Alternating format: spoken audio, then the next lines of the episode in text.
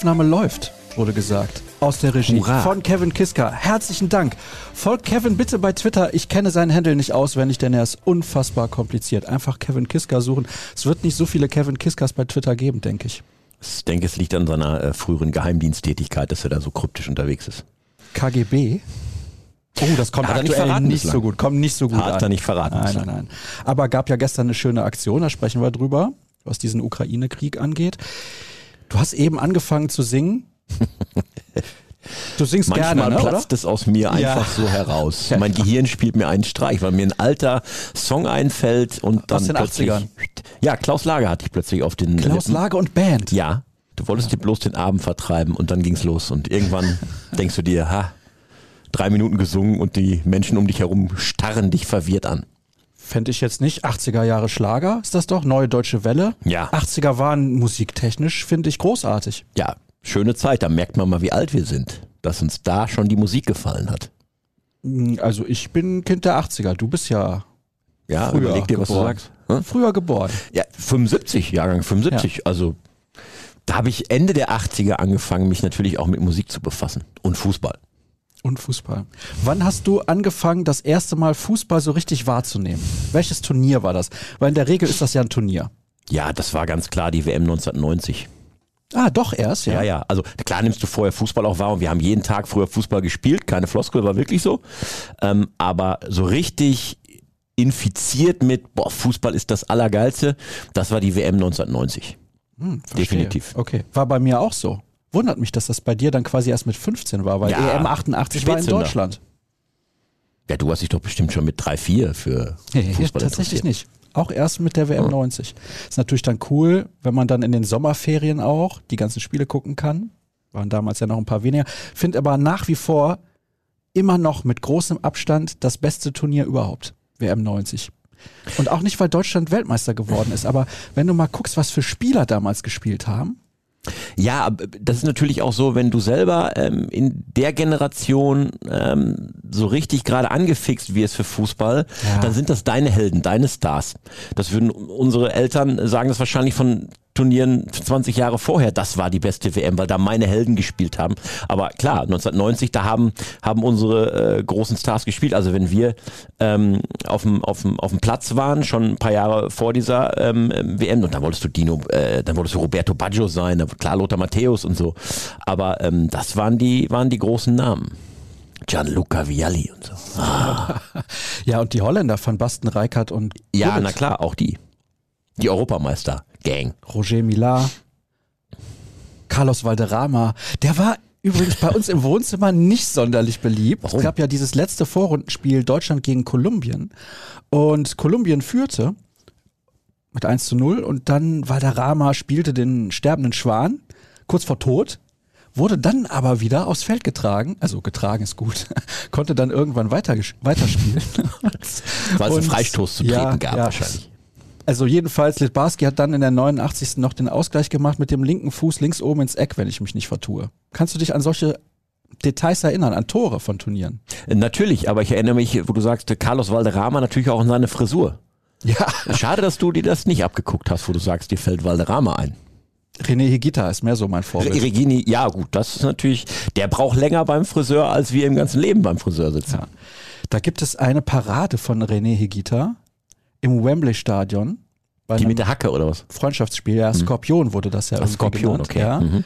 Genau, wo er quasi so nach vorne springt und mit den Hacken hinten Genau, der Ball fliegt über ihn drüber und Ja. er taucht quasi unter dem Ball durch und rettet ihn quasi mit dem mit, mit der Doppelhacke und ähm, buxiert den Ball damit wieder weg, also vom Tor. Das äh, ist, äh, da muss ich erstmal trauen als Keeper, weil Ja, wenn andere der daneben geht, dann du der Depp, gefangen. der, der Depp des Jahrhunderts. Andere hätten den einfach gefangen. Ja, genau. Ja, das ist jetzt so einfach. Es war natürlich, eigentlich war es die spektakulärste Parade aller Zeiten, Mhm. muss man schon so sagen. Also, ja. Stimmt, daran erinnere ich mich noch. Jetzt, wo du sagst, lichtet sich ein paar Jahre Nebel. später gewesen Mhm. sein. Irgendwann Mitte der 90er. Jorge Campos, kennst du den auch noch? Ja, die kenne ich auch noch. Diesen mexikanischen Torhüter mit den bunten Trikots. Der hat auch immer Freistöße geschossen. Spektakulär. Kann mich, glaube ich, auch daran erinnern, als die Major League Soccer damals gegründet wurde. Das war ja nach der WM 94. Da wollten die USA diesen Schwung der WM mitnehmen. Und ich meine, da hätte er gespielt mit der Nummer 9 als Torhüter. Völlig zu Recht, weil das eine oder andere Tor hat Ja. er schließlich verbucht. Ja. Wie hieß nochmal der Torhüter aus Paraguay, der auch so viele Freistoßtore geschossen hat? Du weißt, wen ich meine, ne? Der Torhüter aus Paraguay. Ja. Du weißt, wen ich meine? Mach eine Hörerfrage draus und wir beantworten sie beim nächsten Mal. Kann ich gerne machen. Wie heißt nochmal der Torhüter von Paraguay, der auch so viele Freistoßtore geschossen hat? Na, ich kann es dir sagen, Gilles Lavert. Jetzt haben schon drei Leute angefangen, Nachrichten zu schreiben. Ach nee, wir sind ja nicht live. Hast du Glück gehabt. Nein, sind nicht live. Wir haben wieder sehr viele Hörerfragen bekommen und Vorgeplänkel muss jetzt auch mal gut sein. Bin übrigens mit dem Rad zur Arbeit gekommen. Respekt, hast du wieder deine Kfz-Steuer nicht bezahlt oder was? Doch, doch, aber weißt du, dass ich tatsächlich mit dem Rad schneller war als mit dem Auto? Ja, das ist ja für Dortmund nicht ungewöhnlich oder generell äh, für Ruhrgebietsstädte nicht so ungewöhnlich. Ja, fand ich jetzt nicht ähm, schlecht. dass ähm, der tägliche Verkehrsinfarkt, der uns so begleitet, dem Radfahrer doch noch einen Vorteil verschafft. Du kannst natürlich auch durch zwei, drei Einbahnstraßen als Fahrrad entgegen der Richtung fahren. Das hat mir auch dann ein bisschen was an Zeit gebracht. Lief ganz gut. Wetter ist gut. Also, ja, ja, es Was lief. für ein schöner Tag, jetzt ja, schon. Jetzt schon, ja. Ja, Gucken es ist noch mal. nicht mal Mittag. Gucken wir mal. Mhm. Also, viele Hörerfragen natürlich zum Thema war. Tja, werden wir drüber sprechen müssen. Kommen wir nicht drum rum. Spiel gegen die Bayern. Da ist die Frage, ob wir nicht direkt mit den Hörerfragen anfangen, weil die haben so viele Fragen zum Thema war, auch ein paar lustige. Vielleicht einfach mal bisschen durchscrollen. Ja, ich glaube, das machen wir direkt mal so, weil das geht ineinander sozusagen, dieses Thema war und Bayern und so weiter und so fort. So, jetzt pass mal auf. Moin aus NF, wo auch immer das ist. Norddeutschland kann es nicht sein. Okay, Thema war vorab. Ja, wir hätten auch so verloren, geschenkt, aber der war regt mich total auf. Wofür steht die Abkürzung war eigentlich? Vorübergehend absenter Referee, Videomann am Ratzen, vermutlich absichtlich regelunkundig, Wodka Amaretto Rotwein. Ich finde Wodka Amaretto Rotwein finde ich eine starke Mischung. Da muss man ordentlich aufpassen, glaube ich. Ja, was da los war bei diesem Spiel ähm, in äh, Richtung des äh, Kölner Kellers, da muss man sagen, da ist eine Menge schiefgelaufen. Ist ja jetzt auch ein paar Tage später, äh, glaube ich, jedem mittlerweile ähm, vor Augen gekommen, der auch das Spiel nicht live gesehen hat. Solche Fehler ähm, dürfen einfach nicht passieren. Dafür hat man ihn ja extra. Und mittlerweile hat man den Eindruck, die Schiedsrichter verlassen sich sehr gerne dann äh, auf nochmal die neue Einschätzung aus dem Kölner Keller, wenn sie es, äh, wenn sie sich selber nicht sicher sind oder wenn es Proteste auf dem Rasen gibt. Aber wenn dann A aus dem Kölner Keller vielleicht nichts kommt, obwohl etwas dringend kommen müsste, weil es eine krasse Fehlentscheidung ist, dann fragst du dich schon, boah, wozu haben wir das Ding überhaupt? Und ähm, wir haben ja mal uns in den letzten Tagen die Mühe gemacht und haben, ähm, sind diesem Vorwurf, den es gibt, mal auf den Grund gegangen. Bayern-Bonus im Duell gegen den BVB. Das ist ja so ein Bauchgefühl, was viele haben, nach dem Motto, spielt der BVB gegen Bayern. Und es gibt eine strittige Entscheidung, dann geht sie in der Vielzahl der Fälle halt pro Bayern aus. Aber wir wollten uns nicht beim Bauchgefühl belassen, haben gesagt, das checken wir mal und haben uns alle Spiele rausgesucht seit 2013 in denen jeweils eine der beiden Mannschaften krass benachteiligt wurde. Also nicht, wo es mal in einem Spiel ja ein Pfiff für den und Pfiff für den gab, sondern wo klar war, entweder in die eine oder andere Richtung ist jemand krass benachteiligt worden in dem Duell BVB gegen Bayern. Da gab es sieben Spiele, sechsmal davon war der BVB der krass benachteiligte, nur einmal die Bayern. Bringt uns zu dem Schluss, diesen Bayern-Bonus im Duell dieser beiden Fußballschwergewichte scheint es in der Tat zu geben. Fing ja an mit dem Champions League Finale 2013. Da gab es keine rote Karte für Ribéry und ich glaube, Dante hätte auch noch einen Platzverweis verdient gehabt. Und das ist natürlich dann besonders bitter. Vielleicht, also sehr wahrscheinlich, wenn es damals schon den Wahl gegeben hätte, wäre einer der beiden auf jeden Fall vom Platz geflogen, behaupte ich jetzt mal. Ja, da gehe ich auch von aus. Und auch das Tor im DFB-Pokalfinale, ich glaube 2014 war es, kann mich aber auch vertun, was das Jahr angeht.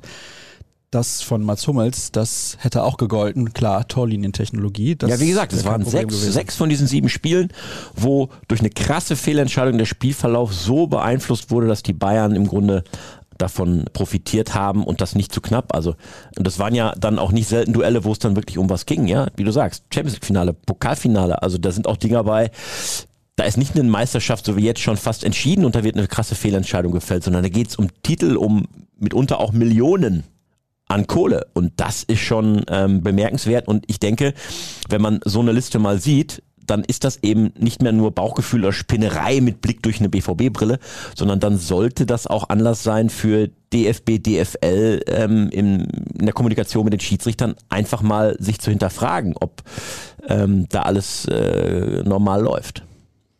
Das sind ja menschliche Fehler. Damit kommen wir auch zur nächsten Frage. Michael hat eine humoristische gestellt und jetzt die sachliche, wie er selber schreibt. Die Technik ist doch da. Auch mit nur zehn Kameras sieht man drastische Fehlentscheidungen. Der Fehler ist der Mensch. Sollte wie beim American Football die Challenge Flag möglich sein, also zweimal pro Spiel wir Team die Option, eine strittige Szene zu prüfen. Ja, du kennst es ja in ähnlicher Form aus dem Handball. Hm? Also nicht, nicht unbedingt die strittische Szene zu prüfen, aber ein Spiel zu stoppen unabhängig von einem Schiedsrichter, der es stoppt, sondern ne, mit der berühmten Karte ein Spiel zu unterbrechen. Ja, aber das ist eine ganz normale Auszeit. Ja, schon, aber du kannst natürlich einwirken, ohne dass es vom Spielverlauf her wie eine Halbzeit oder so gerade eigentlich eine Einwirkungszeit ist. Ist das gut für das Spiel? Also hilft es dem Spiel? Ein Spiel, sag ich mal, so zu unterbrechen und die Frage ist ja auch, äh, also wir reden natürlich beim Football und beim Fußball über völlig unterschiedliche Spiele. Also der, der American Football, das Spiel ist sowieso 748 Mal unterbrochen während ja, der Spielzeit. wenn du damit auskommst. Ja, so. Das heißt, das ist natürlich grundsätzlich schon mal ein ganz anderes Gefühl für einen Zuschauer. Naja, dann fliegt halt noch eine gelbe Flagge und es wird das gecheckt. Aber ähm, die Unterbrechung beim Fußball ist halt deutlich geringer. Und wie viel willst du noch reinpacken in den Sport? Ähm, du hast ja jetzt schon diese zum Teil ewig langen Unterbrechungen. Wenn sich ein Schiri das in der Review Area nochmal anguckt, dann nochmal Rücksprache nimmt, dann vielleicht nochmal 30 Sekunden wartet, weil die ihm nochmal sagen, ja, so und so ist unser Blick auf diese Szene und er sich dann eine Meinung bildet, das ist schon ähm, mitunter echt boah, haarsträubend für die Zuschauer, die vom Fernseher sitzen und für die im Stadion ja auch. Teilweise siehst es ja jetzt auch, wer jubelt denn noch direkt nach Toren? Erstmal wird geguckt, huh, vielleicht gibt's ja noch irgendwie eine Einwirkung vom War, vielleicht kommt ja auch noch irgendwie ähm, ähm, der Rückzug, obwohl der Schiri es gegeben hat, das Tor und so. So leidet es ja schon jetzt ein bisschen. Leidet also. es mit der nächsten Aktion wie eine Unterbrechung, weil die Mannschaft sagen, oh, das möchte ich mir jetzt aber angucken, vielleicht noch weiter. Ja, kann ich verstehen, die Argumentation. Und klar, beim Football gibt's unfassbar viele Unterbrechungen. Ist ja immer schon so gewesen. Die haben auch normale Timeouts und so weiter und so fort. Ich finde aber, was ist denn das Ziel des War gewesen? Sie wollten Gerechtigkeit, mehr Gerechtigkeit im Fußball. Wollen wir maximale Gerechtigkeit? Dann ist eine Challenge Flag eine sinnvolle Sache. Wollen wir das nicht und weiter diese Diskussion, weil vor dem war hieß es ja, ah, dann haben wir nichts mehr zu diskutieren. Da können wir über nichts mehr diskutieren. Tun wir jetzt. Die ganze ja, wir können Zeit. schön über Wahrheit Ständig. diskutieren. Wir diskutieren nur über die Verlagerung der Fehlentscheidung von direkt auf dem Feld in den Keller. Wir diskutieren gar nicht über den Wahr, meiner Meinung nach, sondern nur über die Verlagerung der Person, die die Fehlentscheidung trifft. Das war in diesem Fall der Videoassistent, der in Köln saß. Also mehr Gerechtigkeit hat der Wahr auf jeden Fall gebracht, weil es insgesamt ja, natürlich. deutlich weniger Fehlentscheidungen gibt. Und nicht nur ein bisschen, sondern deutlich. Und die man schnell revidiert hat dadurch, als dann, wenn man sie eben nicht mehr revidieren kann, weil ein Spiel halt aus ist. Ähm, weniger Fehlentscheidungen gibt es dank dieses VAR auf jeden Fall. Ich glaube, es hat eben zwei Negativeffekte äh, mit sich gebracht. Auf der anderen Seite, der eine ist eben, dass Schiedsrichter sich mittlerweile auch sehr, sehr stark auf diesen VAR verlassen und ständig sich irgendwas ähm, angucken und sich ihrer Sache halt nicht mehr sicher sind und dadurch Unterbrechungen zugenommen haben und so der Spielfluss unterbrochen wird und auch zäh wird und ah, guckt sich schon wieder irgendwas an. Und das Zweite ist, ähm, ich finde, ähm, der zweite negative Aspekt ist, dass du ähm, ähm, durch den Einsatz des war, ähm, ähm, wenn er nicht eingreift, obwohl er eingreifen müsste, ähm, das Ganze ad absurdum führst. Du hast ihn ja eigentlich, damit er den Schiedsrichter auf einen Fehler hinweist. Aber bei diesem Spiel jetzt zum Beispiel, Dortmund gegen Bayern, da ist es ja offensichtlich, also so blind kannst du ja nicht sein. Das ist ja eigentlich offensichtlich für jemanden, der im Kölner Keller vor 20 Monitoren sitzt und die 30. Zeitlupe sieht, dass du da einen Elver geben musst. Aber der Wahr greift nicht ein. Zufall? Gibt ja den Bayern-Bonus, haben wir ja eben erklärt. Ja, Nein. aus welchem also, Grund gibt's ihn, weiß ich nicht. Aber Spaß beiseite. Ähm, der war ja hier muss, ernst bleiben. Den haben sie ja geschaffen, damit er genau in solchen Situationen eingreift. Ja. Und hätte er eingegriffen, würden wir nicht darüber diskutieren, würden sagen, richtig, weil dafür haben wir ihn und er hat das Spiel gerechter gemacht und er hat im richtigen Moment eingegriffen. Aber wenn er genau in dem Moment, wo er eingreifen soll, nicht eingreift, vielleicht aber in anderen Momenten, wo man sagen muss, na ja, ob das jetzt eine krasse Fehlentscheidung ist, das liegt doch im Ermessen des Schiedsrichters, ist so oder so zu bewerten dann läuft halt in der Bewertung, was macht der wahr und was macht der nicht, etwas grundsätzlich falsch. Aber gerechter, im, sprich, äh, im Sinne von weniger Fehler, ähm, die dann halt ähm, eine andere Mannschaft benachteiligen, jetzt nicht nur aus Duell BVB Bayern geguckt, die hat der war auf jeden Fall gebracht. Die Frage, die ich mir stelle, ist, warum sehen wir das in der ersten Zeitlupe? Weil wir Adleraugen haben. Ich glaube, weil wir auch anders auf das Spiel schauen als der Videoassistent. Ich glaube, die DFL oder der Fußball allgemein sollte vielleicht mal so eine Doku starten damit die Leute überhaupt wissen, wie man das wahrnimmt, wenn man da sitzt. Weil du hast natürlich viele Monitore und guckst auf alle gleichzeitig und hast unterschiedliche Perspektiven. Es gibt sogar dann Perspektiven, die wir als Zeitlupe gar nicht bekommen. Aber in der Szene, aber ich fand die Szene mit Julian Brandt noch viel schlimmer. Für mich ist das, wenn man die Bilder sieht, eine rote Karte. Mhm, für dich auch. Für also den Check musst du rot geben. So oder so eine krasse Fehlentscheidung da gab es ja nicht mal eine gelbe Karte. Genau. Und der wärmst dir den Knöchel weg. Ist für mich dieselbe Situation wie bei dem nicht gegebenen Elver. Da muss der VAR auf den Knopf drücken und sagen, hey Schiri, mm, da hast du was nicht gesehen und nicht richtig gelegen, das schau dir mal an. Da muss, da muss er eingreifen und dafür ist er auch da. Und da kann man nichts gegen haben, wenn in solchen Situationen eben da der, der nochmal den Videobeweis sieht, draufschaut. Denn, das an der Stelle auch nochmal gesagt, ich habe einen riesen Respekt vor den Schiedsrichtern auf dem Rasen, die beim heutigen Fußball pfeifen und ohne Zeitlupe eine Menge an richtigen Entscheidungen treffen, binnen Sekundenbruchteilen.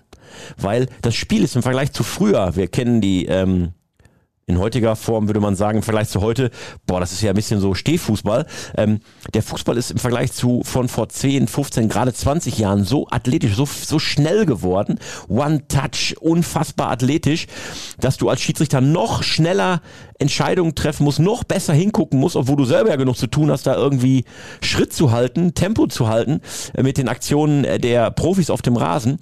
Da habe ich riesen Respekt vor, dass Schiedsrichter da eine Menge richtig sehen auf dem Feld. Ich würde es nicht schaffen mich gleichzeitig auf eine Spielszene und dann zu konzentrieren. Und hat er ihn jetzt berührt, hat er ihn nicht berührt, war es im Strafraum, war es noch draußen? Das ist schon Hammer. Und deswegen ist eigentlich so ein Instrument zu haben von jemandem, der dann noch die, die Zeitlupen und die ganzen Videohilfen hat, eigentlich gut. Aber du musst halt klarer abstecken, wann greift er ein und wann greift er nicht ein. Also, keine Challenge Flag. Ja. Mhm. Verstehe. Hätte ich auch einfach so beantworten können, ne? Ja, aber Anstatt dass wir jetzt hier zehn Minuten mit einem Monolog können, hätte ich einfach sagen, nee, keine Challenge Flag. Ja, das ist ja nicht der Sinn so. dieses Formats. Ach, ja, habe ich da doch richtig verstanden. Nein, ich finde, man muss da wirklich mal drüber diskutieren. Schwierig. Ich bin natürlich auch jemand, der American Football schaut und bin ein bisschen dran gewöhnt, dass es diese diese Pausen gibt. Im Handball gibt es auch diese Pausen, da wird dann zwischendurch auch mal gewischt. Beim 7 Meter gibt es teilweise Pausen, dann gibt es die Auszeiten und so weiter. Also ich bin ein bisschen dran gewöhnt. Der klassische Fußballfan wird sagen, also warum denn immer diese Unterbrechung? Kann ich auch nachvollziehen. Ist schwierig. Es hieß halt vorher, wir können uns dann sonntags nicht mehr am Stammtisch treffen und darüber diskutieren. Ob das jetzt eine Fehlentscheidung war oder nicht. Dem Fußball geht etwas verloren. Das Problem haben wir nicht. Also das ist einfach nicht existent. Die Frage ist, wenn es diese Challenge Flags gibt, wie bestrafst du die Trainer sozusagen dafür, dass sie eine Challenge Flag einsetzen? Das ist ja in der NFL so, dass du dann eine Auszeit verlierst. Und die hat im American Football eine sehr große Bedeutung, die Auszeit. Gerade hinten raus, wenn die Spiele knapp sind, dann braucht man halt mal eine Gelegenheit, um die Uhr anzuhalten. Was macht man dann alternativ im Fußball? Eine Auswechslung streichen vielleicht wenn aber schon alle Auswechslungen gemacht wurden, gibt es dann keine Challenge Flag mehr. Also das sind ja, halt ich alles bin da immer so skeptisch, weißt du, weil ich glaube auch ein großer Erfolg des Fußballs auf der ganzen Welt liegt darin, dass das Spiel eins der einfachsten ist, was man sich vorstellen kann. In seinem Grundreglement. So, stopp mal, stopp mal. Ist und in seinem Ablauf. So? ja, in seinem so? Ablauf. Ja, aber im Profisport ist es das nicht weil es eben da den War gibt. Da war auch die Argumentation, bevor das eingeführt wurde, diese technischen Hilfsmittel generell, auch die Torlinientechnologie. Da hieß es dann immer, Fußball ist dann nicht mehr überall auf der Welt gleich. Also es gelten nicht die gleichen Regeln in der Kreisliga wie in der Champions League. Das war aber vorher auch nicht so. Also Nein, also wenn ich an Schiedsrichter bei mir in der Kreisliga denke, äh, bei allem Respekt für Menschen, die das äh, quasi ehrenamtlich machen, ähm, das äh, ist, ist nicht hoch genug zu bewerten, dass dadurch der Fußball in diesen unteren Ligen erst möglich wird, aber der hat Situationen aus 30 Metern Entfernung bewertet. Da waren sicherlich 50% Fehlentscheidungen dabei. Mhm. Sonst hätte ich ja deutlich mehr Tore gemacht. Ja. Fällt mir gerade mal so ein. Und deutlich weniger rote Karten kassiert. Ja? habe ich keine einzige. Ich war ein freundlicher Spieler. Ah, okay. Ja. Alles klar. Naja, gut. Also, wir haben uns geeinigt. Ich würde es vielleicht mal testen. Sagen wir es mal so. Man könnte es zum Beispiel in der UEFA Youth League mal testen. Ja, ich finde auch, also gegen, gegen Testvarianten ist nichts einzuwenden. Ähm, aber ich bleib dabei, man muss immer abwägen, was tut dem Spiel gut und was macht es komplizierter, schrägstrich, schwerer zu verstehen, ähm, unattraktiver, weil zäher, weil ständig unterbrochen. Ähm, da muss ein Mittelweg oder muss immer ein Weg gefunden werden, der eben ähm, vertretbar ist und der es nicht äh, bei aller ähm, Veränderung, die der Fußball durch sein Profi-Dasein schon erfahren hat, im Sinne von, ne, wir vermarkten jetzt auch noch irgendwie den Münzwurf äh, des, äh, vor dem Spiel, ähm, dann nicht auch noch da weiter zu einer Entfremdung führt. Wie übrigens in der NFL. Der Münzwurf vor dem Super Bowl beispielsweise. Aber man muss sich ja nicht alles von der NFL abgucken. Ich ah, liebe auch ja. Football, aber man muss sich da ja auch nicht alles abgucken. Nein, nein, um Gottes Willen. Hier wird auch geschrieben, der war sei eine Farce und dann schreibt der nächste, nein, das deutsche Schiedsrichterwesen oder die deutschen Schiedsrichter sind eine Farce. Ich kann aber sagen, das ist in Italien beispielsweise nicht groß anders. Also da gibt es auch immer wieder Diskussionen, warum wurde eingegriffen, warum wurde nicht eingegriffen. Also das hat nichts, glaube ich, mit den deutschen Schiedsrichtern zu tun. Nee, das glaube ich auch nicht. Und außerdem, das, da bleibe ich bei, was ich eben gesagt habe, ähm, der Schiri, der auf dem Feld ähm, unter all diesen Eindrücken, die es da gibt und bei dem Tempo, bei der Athletik und auch bei dem, was auf ihn einprasselt, nicht nur von den Rängen, sondern wenn man sich ein Spiel mal ähm, aus einer Schiedsrichterbrille anguckt, was da auch von den Spielern auf die Schiedsrichter einprasselt, ja, ähm, wenn du dir das nur wir sind wieder beim US-Sport, wenn du dir das nur ansatzweise so im Basketball erlauben würdest, was unsere Fußballer sich gegenüber unseren Schiedsrichtern erlauben, in puncto Aggression, in puncto Anschreien, in puncto ähm, Aufbauen vom Schiri und so ein bisschen den starken Mann markieren, da würden die keine drei Minuten beim Basketballspiel überstehen, wären die auf der, auf, auf, auf der Tribüne. Das ist völlig undenkbar, dass da ein Schiri angegangen wird. Da darf noch nicht mal eine Entscheidung angezweifelt werden eines Schiedsrichters. Und ich mag diese Emotionen auf dem Fußballplatz, aber all das wirkt natürlich auch auf den Schiedsrichter ein. Und ähm, was die da aushalten, auch auf dem Platz und bei allem, wie gesagt, was da einströmt, ähm, finde ich nicht, dass äh, unsere Schiedsrichter gildene Farce ist oder unsere Schiedsrichter irgendwie grottenschlecht sind. Gibt gute, gibt schlechte in ihrer, in ihrem, ihrer fachlichen Ausübung. Aber prinzipiell ähm, machen die Schiedsrichter, glaube ich, äh, einen richtig guten Job. Aber wenn sie ein Hilfsmittel haben wie den VAR, dann ist es entscheidend, dass exakt klar ist, wann wird er eingesetzt und wann wird er nicht eingesetzt. Bester deutscher Schiedsrichter für mich Dennis Altekin. Mhm. Ich mach dir gelb. Hast du mitbekommen? Hat er zu einem Spieler gesagt beim Spiel, ich glaube Gladbach gegen Dortmund war es. Da haben sie aufgenommen, was er so kommuniziert. Hat er zu einem gesagt, ich mach dir gelb. Okay, ist ihm so rausgerutscht, aber ich habe ihn mal getroffen. ist ganz lustig. Ich habe ja mal in Nürnberg gewohnt. Da war ich in einem türkischen Schnellimbiss also ein Dönerladen. Aber so ein netter, größerer, wo man auch gemütlich sitzen konnte. Und das war 2008 oder so um den Dreh. Also da war Dennis Eitekin bei weitem nicht so bekannt, wie er es jetzt ist. Und ich sitze da und mampfe meinen Dönerteller in mich hinein und werde die ganze Zeit von einem gegenüber angeguckt. Der wahrscheinlich gedacht hat, ich gucke ihn an, weil man ihn kennt. So war es aber nicht. Und denk mir, was guckt er mich denn die ganze Zeit so an? und dachte dann irgendwann auch, den kennst du. Und dann kam der aber auf dich zu und hat gesagt, nein, sind nein. doch Brad Pitt, oder? nee, Johnny Depp. Aber, aber dann habe ich gemerkt, hinterher, als ich rausgegangen bin, ah, ist ja Dennis Eitekin gewesen. Der kommt nämlich aus dem Frankenland, aus Arnsbach. Und du hast nicht mit ihm gesprochen? Vor Nürnberg, also hinter Nürnberg, je nachdem, wo man herkommt. Nee, der saß ja ein paar Meter weg. Ist ja ein Fremder, da setze ich mich ja nicht einfach dazu und sage, hey Dennis, ja, aber war der denn noch in diesem äh, türkischen Schnellrestaurant, als du gegangen bist? Oh, da kann ich mich nicht mehr dran erinnern. Okay.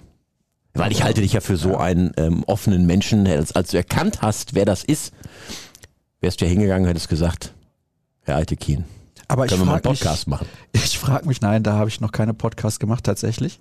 Ich frage mich ja, ob die, ob die da Lust drauf haben, immer dann angesprochen zu werden. Die sind natürlich schon sehr präsent. Schiedsrichter sind deutlich präsenter, als man das glaubt. Also überleg mal, wie viele Namen von Schiedsrichtern wir auch von früher kennen. Das ist eigentlich kaum zu glauben. Also die, ja, die Garde um Amarell, Krug und Eschweiler und so weiter. Kennst du auch alle? Alle Felder. Ja, ah, Ja. der Besoffene. Das Herrengedeck. oh ja. Ja. Heißt doch in Bremen immer noch, ich bestelle einen Ahlefelder, ne? Ja, ist das so? Oh, Meine ich. ja, ja. Da sollte man mal den Namen googeln. Das war ein Schiedsrichter, der bei einem Spiel Hat doch mal mal, zu früh abgepfiffen. ja, ein bisschen zu früh abgepfiffen hat. die eingestellt. Oh ja, das ist eine harte Geschichte, aber ja, sollte man mal googeln. Auch ein bisschen lustig. Allerdings im Zusammenhang mit Eike Immel, Mhm. vielleicht dann nicht mehr ganz so lustig. Der hat jetzt sein Buch vorgestellt hier im Fußballmuseum Ja, das stimmt. Dortmund. Ja. Mhm. Gibt es auch einen schönen Text zu von Kevin Pinnow auf unserer Internetseite. Also, Fazit, Schlussfazit. Schiedsrichter in Deutschland sind nicht so schlecht. Kommunikation ist ein Problem und dazu passt auch die nächste Hörerfrage. Danke für den wöchentlichen Ohrenschmaus, habe am Wochenende Schalke gegen Bremen gesehen und fand der Schlüssel zum Sieg war die überragende Kommunikation von Werder auf dem Platz. Das sind die Attribute, die ich über weite Strecken bei uns vermisse. Seht ihr das ähnlich? Die Kommunikation auf dem Platz, entscheidende Komponente, ganz klar. Also wer gibt die Kommandos ähm, und ist das ähm, beim BVB gut verteilt? Im Moment muss der BVB natürlich auf ein, zwei Leute verzichten, die genau das auch mitbringen. Also ähm, ein Moda Hut, so still der da draußen ist manchmal und so schüchtern er wirkt, auf dem Platz ist der ganz anders. Und ähm, äh, manchmal fragst du dich natürlich, ähm, verstehen die Jungs auch alle Kommandos, die so kommen? Also wir haben auch mal mit Trainern gesprochen, wenn es jetzt darum geht, welche, Aus, welche, welche Einwirkung kannst du eigentlich von außen nehmen? Und in einem Stadion mit 80.000 brüllenden Menschen, da ist natürlich die Einwirkung, die ein Trainer von der Seitenlinie nehmen kann, quasi minimal bis nichtig, weil der erreicht maximal noch den, der drei Meter vor ihm herläuft. Also selbst wenn ein Trainer ähm, reinrufte, Erling weiter links und der steht 30 Meter entfernt, der hört seinen Coach gar nicht. Also die, den Einfluss, den ein Coach während des Spiels nehmen kann, ist ähm, in einem vollen Stadion jetzt mittlerweile wieder deutlich geringer, als es zu Geisterspielen oder ähm, Zuschauerbeschränkungszeiten war. Ähm, aber prinzipiell das Thema Kommunikation ist ähm, auf dem Platz natürlich ein ähm, extrem entscheidendes. Dazu gehört natürlich, dass die entsprechenden Führungskräfte und Leistungsträger dann auch mit entsprechend dieser Leistung vorangehen. Also warum sollst du auf jemanden hören, der dich ständig von A nach B schickt, der aber selber nicht äh, klarkommt auf dem Rasen? Und es steht und fällt eben mit einer Leistung. Und wenn die Leistung nicht so konstant auf hohem Niveau da ist, wie sie da sein müsste, dann äh, hört vielleicht der eine oder andere auch auf die Kommandogeber auf dem Rasen nicht. Ja, eben. Das ist das Problem. Mats Hummels ist ein Lautsprecher. Diese Saison war die Leistung jetzt mal so, mal so. Ja? Ja. Und daran orientieren sich auch die Mitspieler. Das ist ja ganz logisch. Was haben wir hier noch? Bei den potenziellen Neuzugängen Schlotterbeck und Adeyemi sind gemessen an der hohen Ablöse relativ normale Grundgehälter im Gespräch, so um die 5 Millionen. Ist das eine Lehre aus vergangenen Transfers wie bei Witzeljan und Schulz oder einfach nur reiner Zufall? Ich glaube, dass die Grundgehälter, die im Gespräch sind, zu niedrig angesetzt sind. Ich glaube, dass ähm, ein Adeyemi nicht zu Borussia Dortmund wechselt und hier 5 Millionen Euro im Jahr nur kassiert. Ist eine Menge Geld, aber der wird mehr bekommen. Der wird mehr bekommen. Und ähm, ein Niklas Süle, der ja schon fest verpflichtet ist, ähm, der soll so rund 10 Millionen Euro im Jahr bekommen beim BVB. Und wenn man sich das mal so, wenn man das ungefähr mal einordnet, dann bekommt nicht ein Adeyemi nur die Hälfte. Dann bekommt der mehr. Sonst würde der bei aller Liebe auch für den BVB und hier ist ein tolles Projekt, wo er dann äh, hoffentlich dann mit einsteigen wird. Ähm, aber dann wird der für den Betrag hier nicht spielen. Das kann ich mir nicht vorstellen. Und deswegen ähm, ist ähm, das mit Vorsicht zu genießen, wenn solche Summen ähm, da genannt werden. Meine Einschätzung ist, die Summen äh, sind höher als das, was da gerade so rumgeistert. Zur Erklärung, wir reden da immer von Bruttogehältern. Ja, wir reden von Brutto, klar. Und äh, äh, trotzdem natürlich eine Menge Kohle, also keine Frage. Alle normallos, so wie du und ich, die würden das auch brutto nehmen, ohne mit der Wimper zu zucken für ein Jahresgehalt. Kein Thema.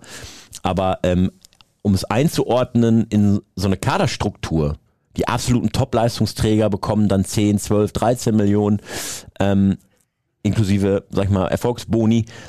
Aber dann musst du Leute wie ähm, die in der zweiten Kategorie, die sich natürlich noch beweisen müssen, aber die natürlich auch schon mit einem gewissen Standing kommen und sicherlich auch andere Angebote noch da liegen haben, kannst du die nicht mit ähm, einem Gehalt locken, was weniger als die Hälfte ist, äh, als das, was, sag ich mal, ein Leistungsträger bekommt.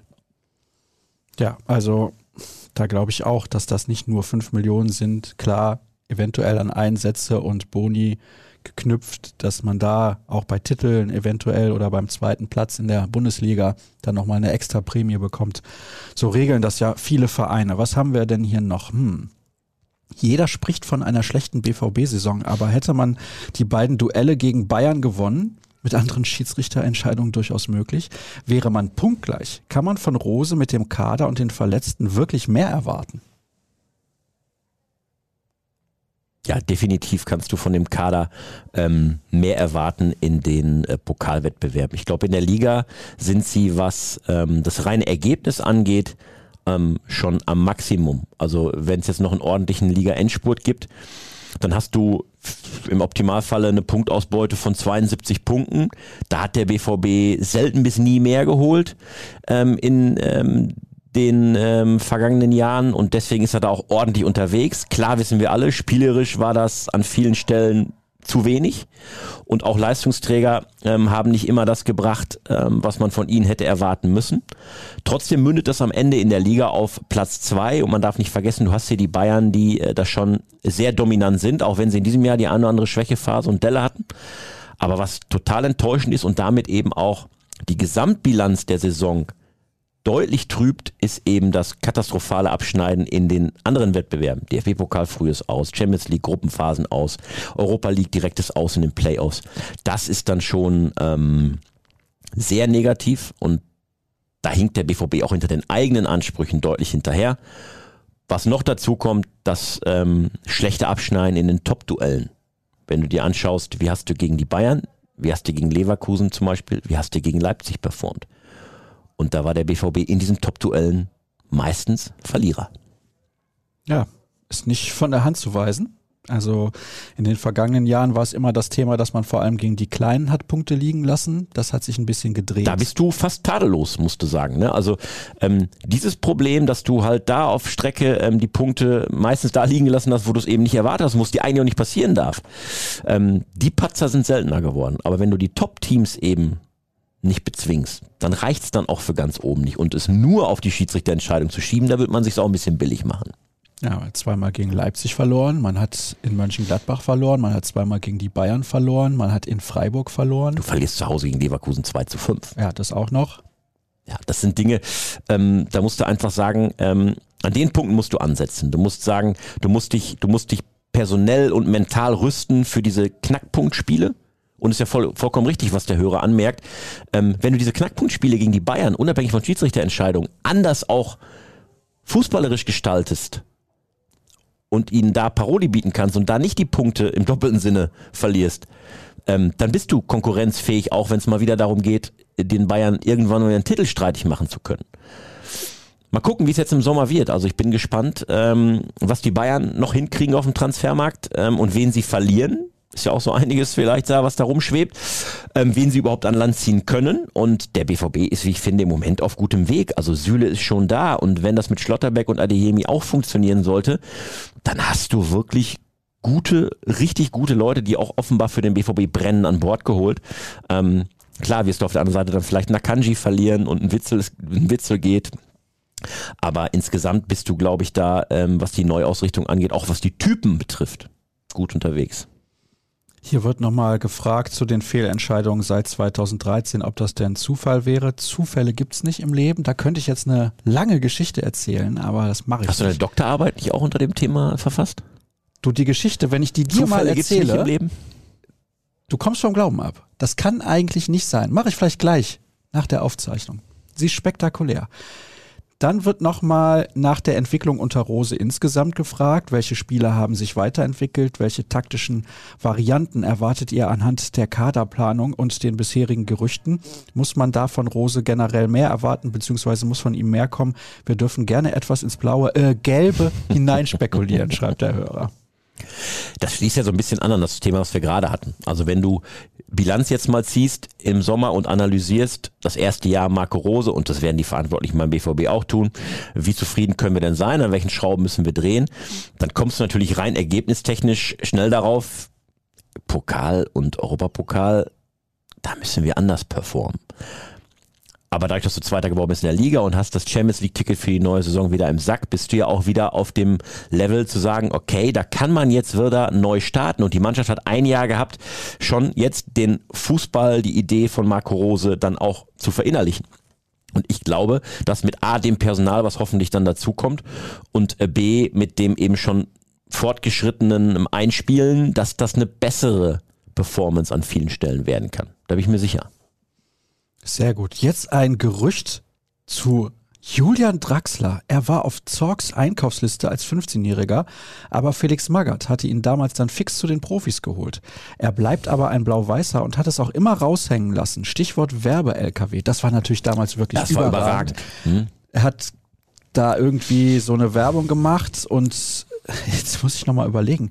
Da stand drauf Draxler bis, keine Ahnung, 2020 oder so, 2000 irgendwas. Und dann vor Ende hm? der Saison stand schon fest, dass er zum VfL Wolfsburg wechselt, glaube ich. Der Spieler seit vielen Jahren übrigens bei PSG, ja. seit einigen Jahren tatsächlich, ist da, ja, ich Nicht wirklich Stammkraft im Moment, ähm, hat gute Momente gehabt und auch gute Phasen. Ergänzungsspieler. Aber ist im Moment eher so die Joker-Rolle, die er ausfüllt, ja. Ja. Ja, gut. Könnte ein schlechteres Leben haben, sage ich jetzt mal. Ja, wird er jetzt auch Vater? Ah, ist das so? Ne, ja. Es war in den sozialen Medien und ich bin ja unfassbar unterwegs in Stadtspalten. Ne?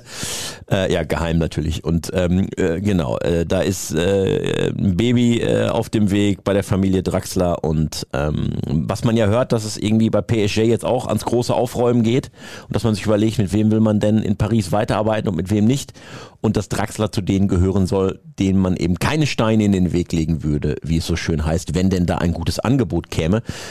Ähm, Allerdings muss man auf dem Teppich bleiben. Also ähm, wir haben ja gerade schon über ein paar Baustellen des BVB gesprochen, die auch dringend geschlossen werden müssen. Das heißt, was machst du eben ähm, auf der 6, wenn Witzel geht, was machst du eben noch auf äh, der Außenverteidigerposition, wo du weißt, da hast du halt ein Problem. Ähm, und ob da dann noch richtig Kohle für einen wie Julian Draxler, unabhängig von seiner Qualität und ob es aufgrund seiner Historie bei Schalke und so sinnvoll wäre, so einen Spieler zu holen. Ähm, aber unabhängig davon, hast du überhaupt das Geld, um an der Stelle in den Kader zu investieren? Nie im Leben hast wird er zu Borussia Dortmund wechseln. Ja, ich sage ja, unabhängig davon musst du sagen, ein Spieler auf der Position, ähm, der auch richtig Geld kosten würde oder richtig Gehalt kosten würde, ähm, den kannst du in diesem Sommer nicht verpflichten. Dazu ist einfach kein Geld da. Das sind auch andere Baustellen beim BVB deutlich wichtiger. Also, das schließe ich jetzt mal aus, sage ich jetzt mal so daher. Weg von Erling, hm, weil ich ja geschrieben habe bei Twitter, keine Fragen zu Haaland und Schulz. Ach, hast du?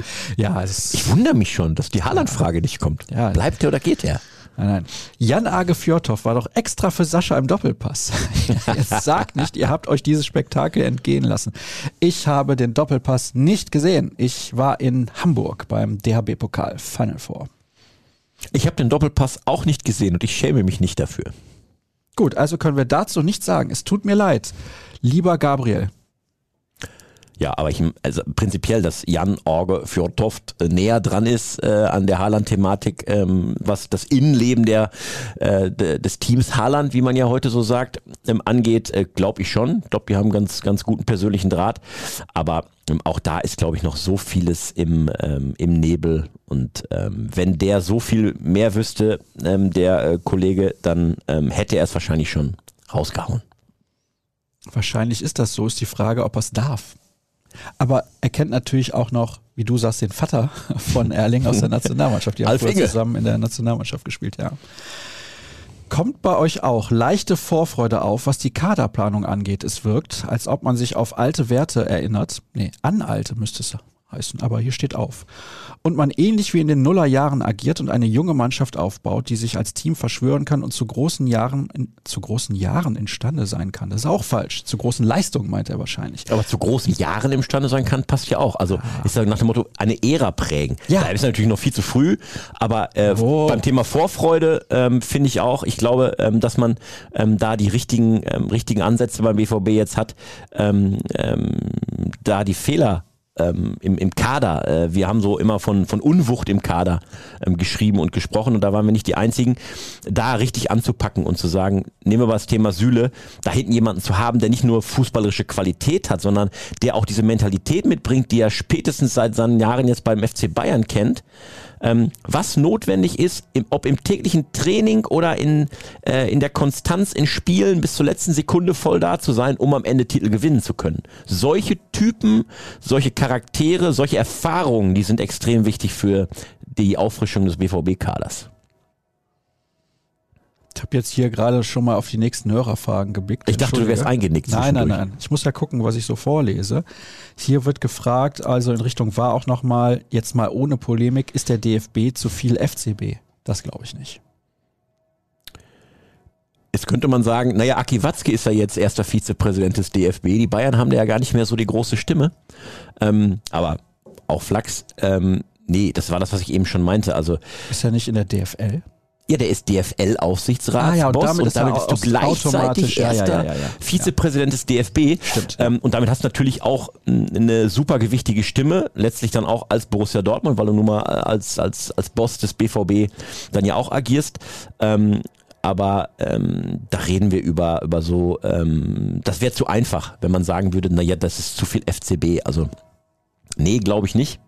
Ähm, ich glaube, äh, dass es eh eine spannende Frage ist, welchen Einfluss der FC Bayern auf höchster äh, Verbandsebene, DFB, DFL, denn künftig noch haben wird, weil wo früher ein Kalle Rummeniger an allen Ecken mitmischte und auch ein Uli Hoeneß in allen Töpfen gerührt hat, das ist ja bei den Bayern nicht so. Ein Oliver Kahn, mittlerweile mehr. Ein Oliver Kahn, hält sich ja irgendwie auffällig äh, bislang zurück und mh, Aki Watzke auf der anderen Seite mischt da in verantwortungsvoller Position jetzt mit und das ist eigentlich auch dringend notwendig beim DFB und bei der DFL, weil ähm, da war ja gerade beim DFB so einiges im Argen und dass da reformiert und ein paar Steine umgedreht werden müssen, das sollte klar sein.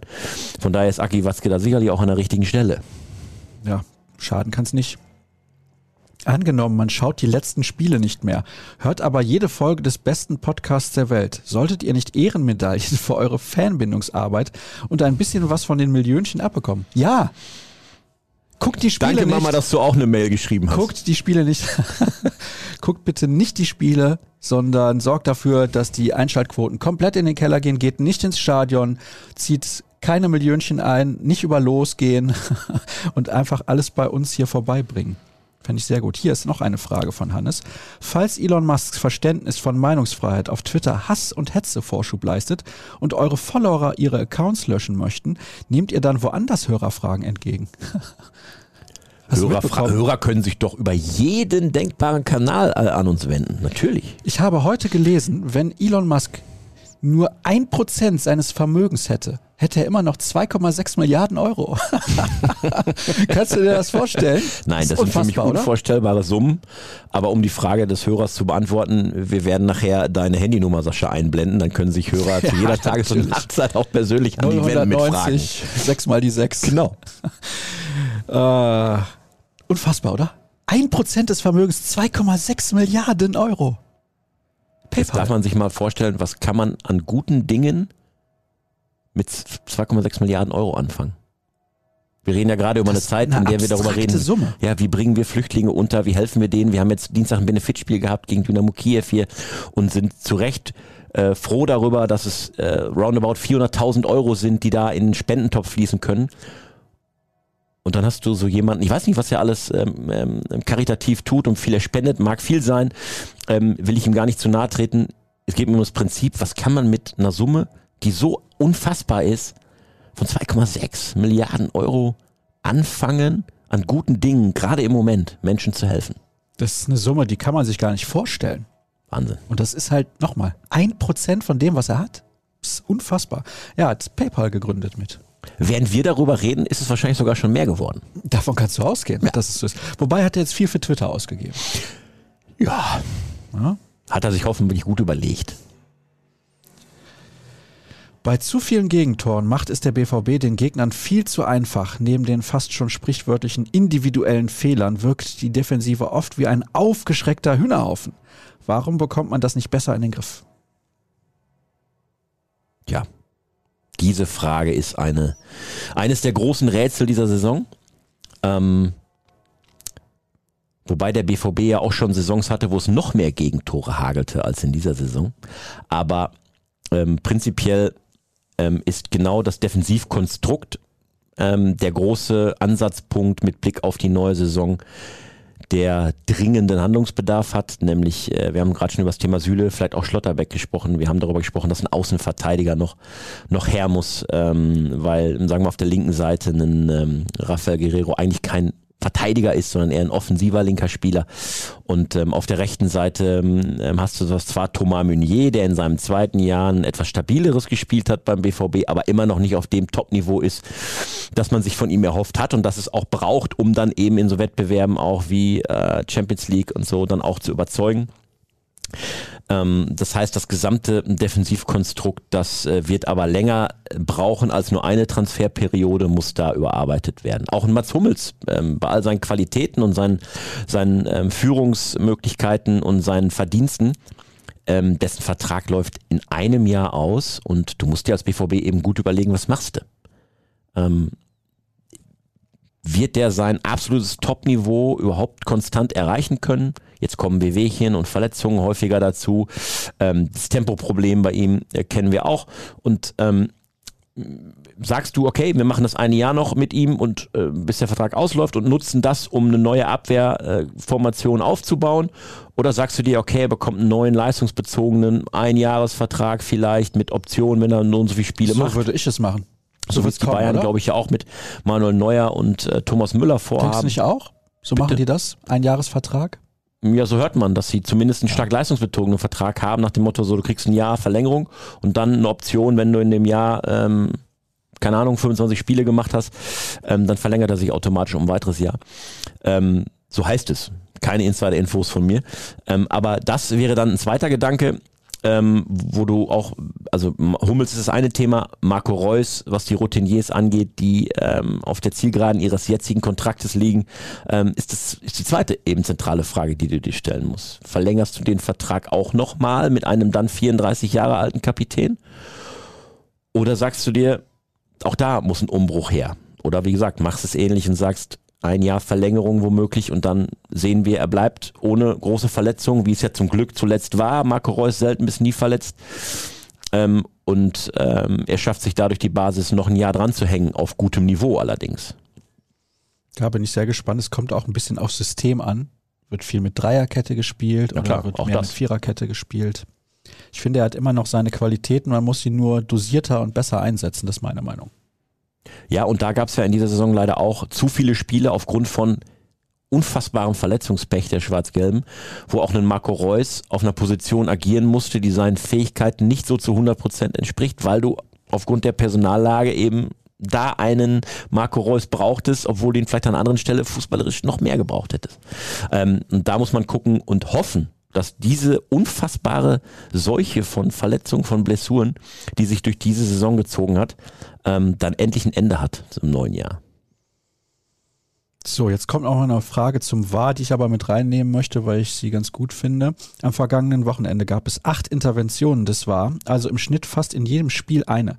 Liegt es an der Qualität unserer Schiris, haben wir eben schon drüber gesprochen, dass sie in nahezu jedem Spiel Unterstützung benötigen? Was wären Lösungsideen? Linienrichter auflösen und mit aufs Feld nehmen? Das ist die entscheidende Frage, die ich mit reinnehmen wollte.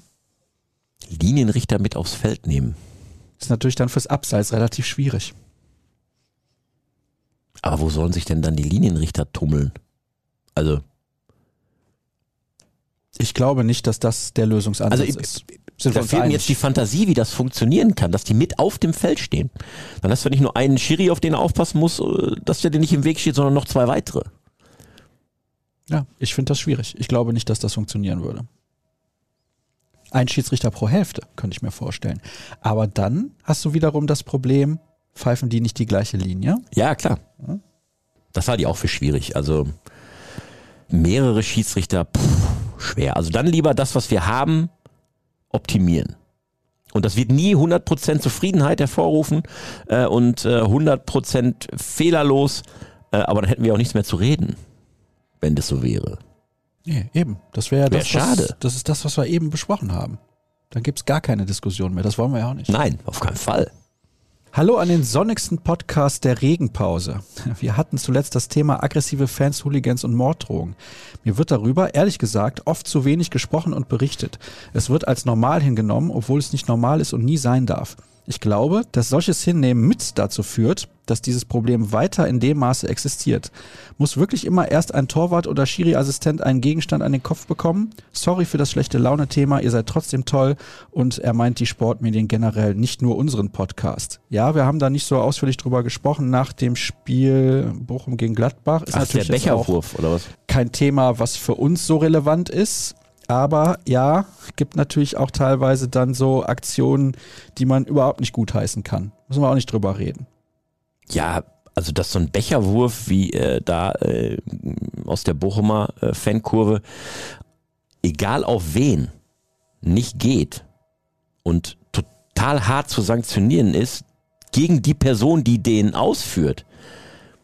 Ähm, das muss außer Frage stehen. Da darf es auch keine zwei Meinungen geben ähm, so ein Fall wie mit dem Linienrichter in Bochum, ähm, der ähm, findet dann in den Medien statt. Leider ist das ähm, mit Becherwürfen und anderen Geschichten, Feuerzeugen und Co., was da fliegt, für zum Beispiel unsere eigenen Fotografen ein Dauerthema.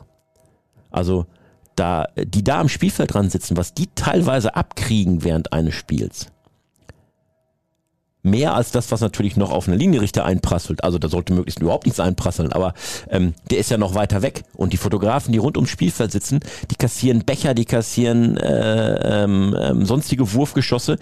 Das ist auch richtig übel.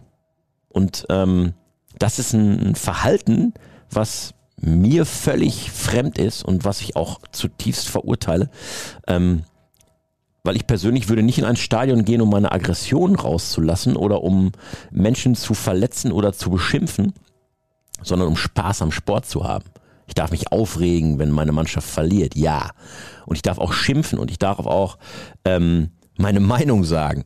Aber ähm, sobald ich anfange, anderen Menschen Schaden zuzufügen, überschreitet das eine Grenze, die einfach nicht akzeptabel ist. Und ähm, das hat auch nichts mit Hooligans oder so zu tun an der Stelle. Wir reden über sehr häufig den Normalo, der ähm, dann an der Stelle im Stadion sein Ventil öffnet für seinen vielleicht Alltagsfrust. Und das ist das Fatale. Dass so, es nicht darum geht, da treffen sich Hooligans irgendwo draußen auf der grünen Wiese und kloppen sich. Wenn sie keinen anderen damit schaden, sollen sie machen, ist doof, aber gut ähm, ist so. Aber sobald es im Stadion jemanden betrifft, der mit deinem persönlichen äh, Leiden nichts zu tun hat, dann ähm, ist das etwas, was nicht geht und solche Leute wie der Becherwerfer da aus Bochum, der hat für mich äh, sein Zutrittsrecht im Stadion, wenn ich das Hausrecht hätte, auf immer verwirkt. Der dürfte nie wieder rein. Das wäre die einzig richtige Maßnahme. Also wenn ich eine Geburtstagsparty feier und da ist einer eingeladen, der äh, in meinem Haus randaliert, den werde ich nie wieder in mein Haus lassen. Neben zivil-strafrechtlichen Konsequenzen, die er dann zu befürchten hat, weil den würde ich doch nicht wieder einladen. So, also es gab ja eine Geldstrafe für den VfL Bochum. Ich glaube, ich habe hier auch schon gesagt, ich weiß nicht, ob das schon mal Thema war, ob wir da irgendwie drüber gesprochen haben. Ich würde einfach die Geldstrafe ihm übertragen. Soll er doch die 100.000 Euro mal zahlen? Fände er, glaube ich, nicht so witzig. Ja, das Problem ist, ob äh, sind es Menschen, denen du ähm, aufgrund ihrer persönlichen äh, finanziellen, sozialen Lage überhaupt beikommen kannst, in irgendeiner Weise eine Geldstrafe zahlen zu können. Ähm, wir kennen ja die äh, Problematik ähm, schon, schon, ähm, schon eben sehr, sehr lange, dass sich natürlich auch in einem Stadion, wenn da 40, 50 oder wie in Dortmund über 80.000 Menschen sitzen, die Gesellschaft als solches abbildet in einem Stadion. Früher waren das äh, zum Großteil Männer zwischen 20 und 50, die im Stadion waren. Heute sitzt da ein Querschnitt durch die Gesellschaft, durch VIP-Logen, durch viele Frauen, die mittlerweile auch ins Stadion gehen, was super ist. Ähm, das heißt, du hast da mittlerweile auch natürlich bei 80.000 vielleicht auch wie auf jeder anderen Großveranstaltung, wie in jeder Kleinstadt und 80.000 Leute im Stadion ist ja wie eine Kleinstadt ähm, die sich nicht benehmen können, die vielleicht auch ein paar krude Ideen im Kopf haben. Aber wenn sich einer von denen daneben benimmt, dass darunter dann ein ganzer Verein, vielleicht auch hunderttausende Fans letztlich leiden müssen, weil die dafür bestraft werden, dass einer sich nicht benehmen kann, das finde ich wiederum auch nicht korrekt.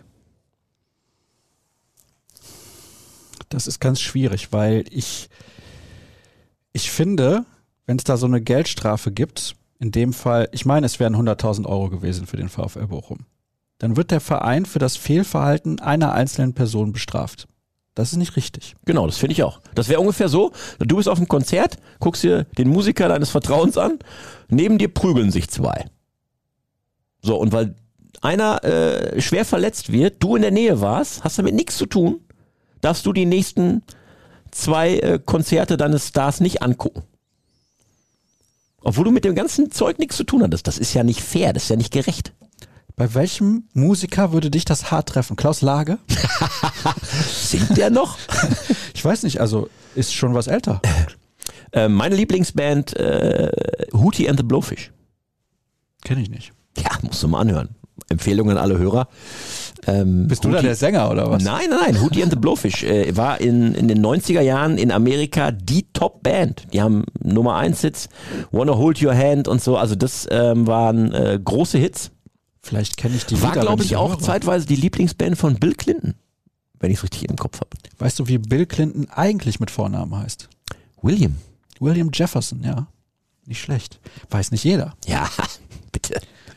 Und wie hieß nochmal die Kollegin, die äh, im Oh, jetzt Sie kommt, haben's ja jetzt kommt damals, bestimmt eine fiese Fangfrage. Nein, Sie haben es ja damals Oral Office genannt. Das Ach fand so. ich sehr witzig. Ja, ja, ja. Monika. Oral Office. Monika Lewinsky. Ja. ich weiß aber nicht, ob die auch Hootie and the Blowfish. Komm, Wir zurück zum. Sport. Wir haben noch ein paar Fragen. Hm. ja, hier wird nochmal Kann ja gefragt. nichts dafür, wenn die Band so heißt. Nein, hier wird nochmal gefragt zum Doppelpass. Mehrfach. Wir haben ihn einfach nicht gesehen. Es tut mir leid. Was soll man machen? Das sind doch bestimmt Sport 1 Kollegen, die Werbung für den Doppelpass machen wollen, oder? Ich Das war ja auch schon mal zu Gast. Sehr nette Crew, sehr nettes Umfeld, muss ich sagen. Äh, Sehr professionell gemacht. Also an der Stelle nochmal, ich konnte es am Sonntag nicht gucken, sonst hätte ich es getan. Nee, ich war auch beschäftigt. Also was soll ich machen? Ja. So. Was haben wir denn hier noch? Hm. Kommt der Akanji-Deal durch den Ten Hag-Einstieg bei Manchester United ins Wanken? Ja, ich glaube nicht, dass das miteinander zu tun hat. Warum? Also warum ähm, ähm, sollte Manchester plötzlich kein Interesse an Manuel Akanji haben? Also Erik Ten Hag dürfte auch wissen, dass Akanji ein starker Verteidiger ist. Und Manchester United kann verdammt guten Verteidiger gebrauchen. Ja, einige. Und Dortmund kann 30 Millionen Euro gut gebrauchen. Von daher, es gibt das Gerücht, dass Hitz geht. Er hat gepostet, dass es sein letzter Klassiker am Wochenende war. Ja, das hat er getan.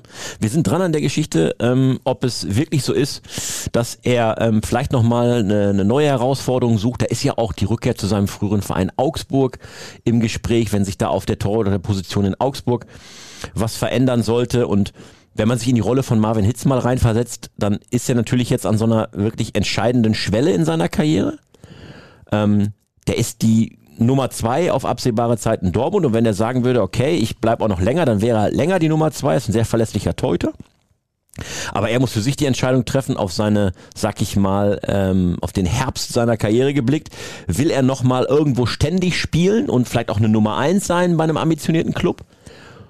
Oder will er eben ähm, mit dieser Rolle als, ähm, oder kann er sich mit dieser Rolle als klarer und besprochener Nummer zwei und im Notfall dann eben Gewehr bei Fuß zu stehen, dann abfinden? Da bin ich mal gespannt, wie es ausgeht. Hier eine sehr interessante Hörerfrage. Jetzt pass auf, da steht einfach nur Renier. das ist die ganze Hörerfrage. Riesenverlustgeschäft. Das muss man einfach so am Ende bitter bilanzieren.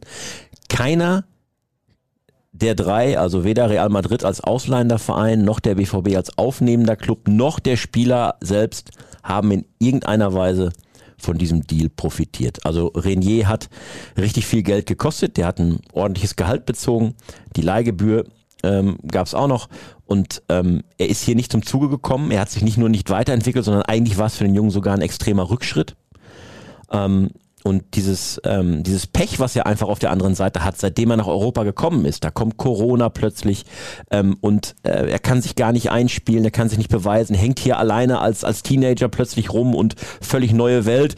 Dann der Wechsel zu Dortmund, da fasst er auch nicht Fuß, also dann holt er sich auch noch Corona und ähm, ähm, da kamen unglückliche Umstände dazu, aber eben auch Renier, der ähm, nicht wirklich das ähm, einbringen konnte, nicht eingebracht hat, was man sich von ihm erhofft hat.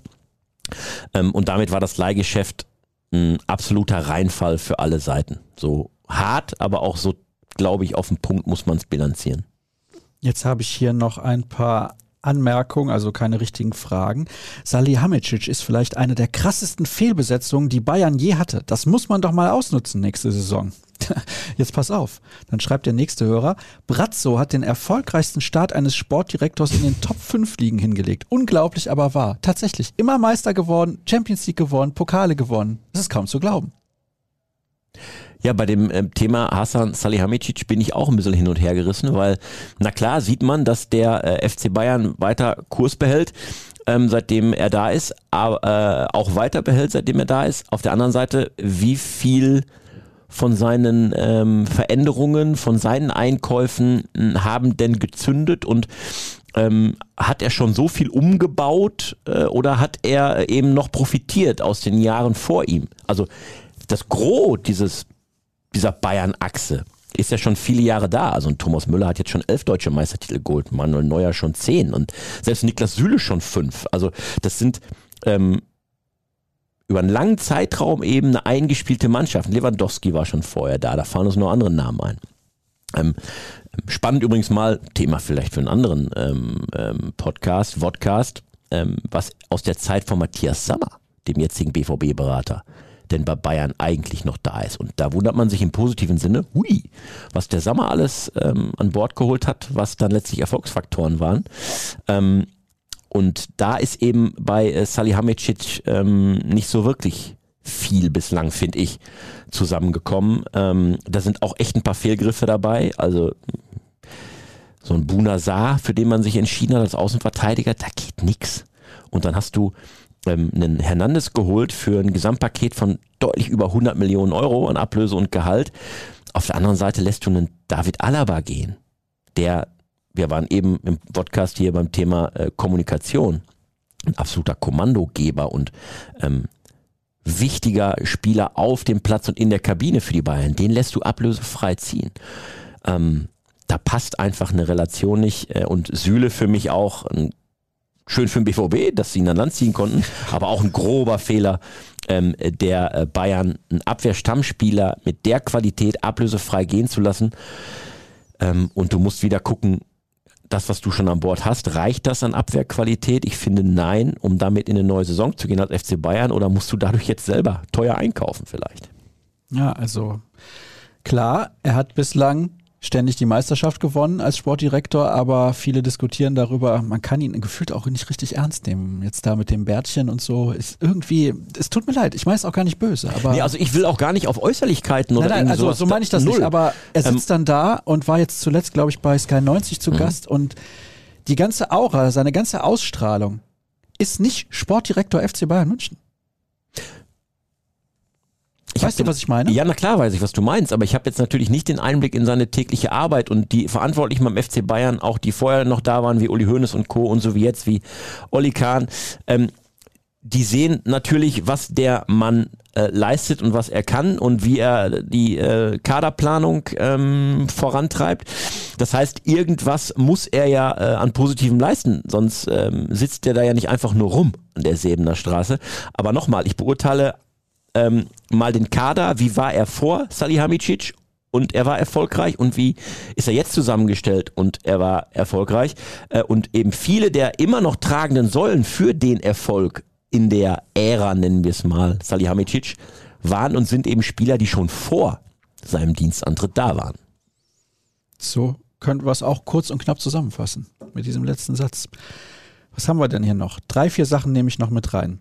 Hallo, ihr Schlawinerchen. Ich mach's kurz und knapp. Team Logic oder Team Ekiteke?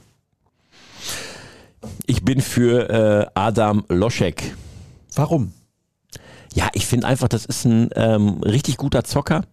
Ähm, und ähm, er ist, ähm, finde ich, der, ähm, wenn man den BVB-Spielstil kennt, der komplettere Spieler. Wenn man das in dem jungen Alter überhaupt schon sagen kann. Ähm, aber ob sich die Suche, das mal angefügt ist, BVB wirklich nur auf diese beiden kolportierten Namen ähm, beschränkt, das stelle ich auch mal in Zweifel. Wer ist eigentlich Meister geworden und warum hört man nichts davon? mal wieder auf ein neues Mein BVB. Ja, tatsächlich. Also an der Leopoldstraße muss es drunter und drüber gegangen sein. Da war so viel ja. los, da kamen die Journalisten gar nicht mehr dazu, da reinzukommen und davon zu berichten. Wahnsinn, oder? Also, Spaß beiseite, ist traurig. Ist traurig, aber ähm, vielleicht auch nachvollziehbar, ähm, wenn du eine ähm, Erfolgsquote erreicht hast, die eben in der Selbstwahrnehmung dieses Vereins auch mittlerweile so angesiedelt ist, dass eine Saison ohne Meistertitel für den FC Bayern eine Katastrophe ist. Also, wenn du als Trainer, glaube ich, als Trainer des FC Bayern die Meisterschale nicht gewinnst, ich glaube, dann wirst du automatisch gefeuert. Also es geht nicht darum, wir versuchen es mal zu gewinnen und es ist toll, wenn wir es schaffen, sondern wenn die Meisterschale nicht gewonnen wird, dann hast du versagt. Und trotzdem musst du im DFB-Pokal und in der Champions League auch noch sehr weit kommen, möglichst natürlich sogar den Pokal auch gewinnen. Ähm, sonst war die Saison schlecht. Und demnach muss man bilanzieren, die Bayern-Saison war schlecht. Das ist bitter. Und das ist ja, wenn du überlegst, du wirst Meister, du nimmst in der Champions League ja äh, über 100 Millionen Euro ein und kommst ins Viertelfinale. Ähm, da wäre der BVB gerne gewesen wahrscheinlich. Aber trotzdem musst du die Saison als Reinfall so gefühlt abhaken, weil du eben ähm, in der Gesamtheit unter den, weit unter den Erwartungen landest, auch weil du im DFB-Pokal erstens früh ausscheidest und B richtig verprügelt wirst in Gladbach mit 0-5 und dann auch noch in, äh, in der Champions League gegen Villarreal. Wir erinnern uns an den lachenden äh, Hassan Salihamidzic nach der Auslosung, was so das zumindest Gefühl vermittelte. Freuen wir uns auf das Halbfinale gegen Liverpool. Ähm, das, ähm, da haben die Bayern eine böse Überraschung erlebt, ähm, selbst verschuldet, wie ich finde. Aber ähm, wenn du diese Saison als Reinfall abhaken musst, obwohl du, wie gesagt, Meister wirst und in der Champions League richtig Kohle einnimmst und auch ins Viertelfinale kommst, dann sagt das viel über dieses, über diese Selbstwahrnehmung dieses Vereins aus. Und ähm, ja, die Schale soll es ja im letzten Heimspiel gegen Stuttgart geben. Mal gucken, was dann auf der Leopoldstraße los ist. 10, 12 ah, Autos mit rot-weißen Fahnen werden wir sehen. Da steppt der Bär.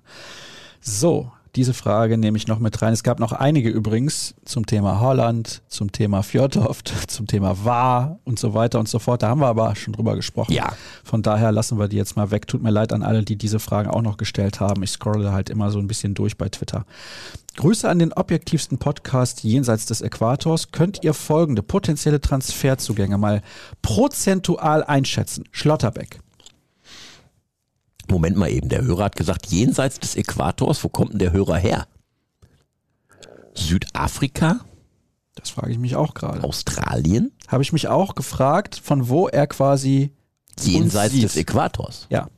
Das muss ja dann auf der anderen Seite sein im Vergleich zu uns. Aber da verzettle ich mich schon wieder in Kleinigkeiten. Ja, hau raus. Schlotterbeck. Äh, 80 Prozent. Benzebaini. 40 Prozent. Schlager. 20 Prozent. Adeyemi. 90 Prozent. Adam Loschek, dein Lieblingsneuzugangsstürmer und so weiter. Ich glaube nicht mehr als 50 Prozent. Und Iki Teke. Weniger als 50 Prozent. Dann sind wir durch. Hootie and the Blowfish. Ja, kann okay. ich nur empfehlen. Ja. Best of ist für mich absolut gesetzt. Ed Klavi75. Jeder, der diese Folge aufmerksam gehört hat, weiß, warum das dein Twitter-Handle ist. Ja. Ed Sascha Start. Das ist nicht mein Wunschgewicht. So viel sei schon mal verraten. ja, ein Traumgewicht aber. Ja, das, das wäre zu wenig dann wieder. Aber ähm, nah ran wäre schon ein Traum, ja. Ja. Von oben natürlich gedacht. Aber du bist noch zweistellig, ne? Ja, ja, schon ja. noch. Ja, ja. ja. Ich, ich trage ja auch dünne Socken. Ja. At rnbvb, ruhrnachrichten.de, jeden Morgen um 6.30 Uhr BVB Kompakt. Am Wochenende gibt es wieder die Live-Show und am Freitagabend. Kurzer Hinweis noch, ja. wer ist zu Gast beim 1909 Talk? Wir freuen uns, dass wir endlich unser Talk-Comeback feiern können nach ungefähr anderthalb Jahren Corona-Pause. Zu Gast sind BVB-Boss Hans-Joachim Watzke die bekennende Borussin und NRW-Verkehrsministerin Ina Brandes und der Champions League-Sieger von 1997, jetzige Aufsichtsrat des VfL Bochum, Martin Kreh. Und das am Abend vor dem Revierderby, das verspricht Spannung, Unterhaltung, Information. Hammer Werbeblock, oder? Ja. Ab 19.09 Uhr Freitagabend kann ich nur jedem BVB-Interessierten empfehlen. Schaltet ein. Moderiert von Matthias Scherf. Der ist auch dabei, habe ich gehört. Ja. ja, ich darf mit ihm zusammen moderieren. Das ist auch eine Ehre. Aber was passiert denn jetzt zum Beispiel, wenn du Nee, du hattest ja Corona. Nee, du hattest nicht Corona. Doch, ich hatte Corona. Ja, ja. Wenn Mattes, ich nenne ihn jetzt mal so, Mhm. wenn er jetzt Corona bekommt, Dann würde ich das alleine moderieren. ja, ziehst du durch? Ja, zieh ich durch. Okay. Wir bereiten das ja eh alles immer gemeinsam vor und so äh, und sprechen das durch. Ähm, ich stand auch schon mal bei einem unserer Talks, wir machen das ja schon seit über zehn Jahren, äh, am Abend vorher, kurz äh, vor der Absage, weil ich äh, quasi totaler niederlag. Aber ähm, der deutschen Pharmaindustrie sei Dank, ich konnte am Abend danach dann auf der Bühne sitzen. Schöne Grüße nach Leverkusen, oder? Ich weiß gar nicht mehr, wer der Hersteller war, aber ähm, es hat geholfen und äh, ich konnte am nächsten Abend auf der Bühne sitzen. Aber ähm, ja, ich glaube, wie gesagt, die Gäste, die wir haben und wir haben voll Bock drauf, endlich wieder talken zu können. Live bei ruhrnachrichten.de dann auch zu sehen, im Real Life, wer es abends nicht schafft, auch natürlich ähm, dann am Tag danach noch zu sehen. Das wird, glaube ich, eine, eine, eine coole Abendveranstaltung am Freitagabend. Ich bin sehr gespannt, was Aki so zu sagen hat.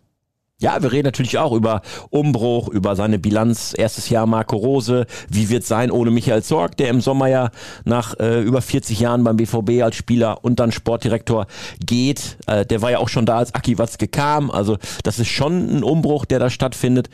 Ähm, das, glaube ich, ähm, gibt ein paar spannende Einblicke und ähm, bei Martin Kreh bin ich halt gespannt drauf, ähm, ob es da so ein bisschen äh, vielleicht Frotzelei auch gibt mit Aki Watzke so am Abend vorm Derby BVB gegen VfL Bochum. Ähm, wir werden verhindern, dass es handgreiflich wird.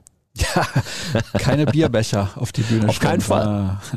Das war's. 70 Minuten ungefähr war dieser Podcast lang. Herzlichen Dank, dass ihr mit dabei gewesen seid und die Hinweise habe ich eben schon runtergerasselt. Einfach vorbeischauen auf ruhrnachrichten.de, da findet ihr alle Infos rund um Borussia Dortmund. Das war's für diese Woche. Nächste hören oder sehen wir uns dann wieder. Tschüss. Tschüss.